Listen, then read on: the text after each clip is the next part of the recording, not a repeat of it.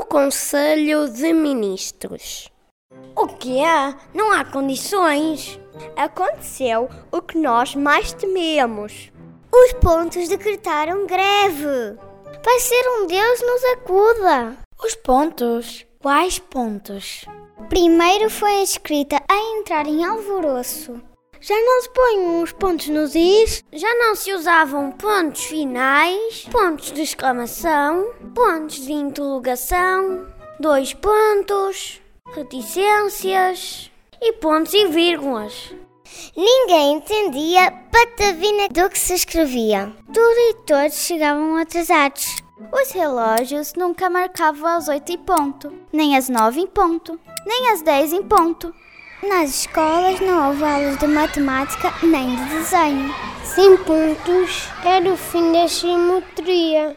Nos hospitais foi uma tragédia.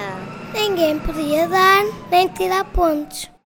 Os curadores tiveram ataques sucessivos. Os quadros dos pintores pontilhistas ficaram em branco. Na televisão foi um vestavias. Sem teleponto, os apresentadores viram-se gregos para decorar as notícias. Nos teatros já não havia o ponto para lembrar o texto aos atores. As bordadeiras não podiam fazer nada, nem ponto de cruz, nem ponto pé de flor, nem ponto atrás. Já ninguém conseguia que o açúcar ficasse em ponto de rebuçado. No desporto foi um rebuliço. Nas fábricas, os operários entravam e saíram sem picar o ponto. O ponto do fuga desapareceu. E também o ponto verde. E os pontos cardeais sumiram do mapa. Não havia como dar pontos de referência aos turistas.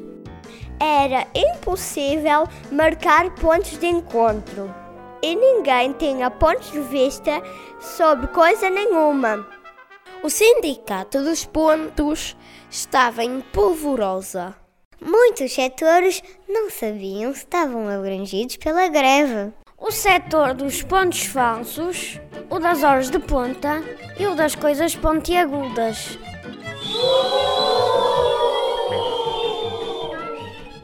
Como é que chegamos a este ponto?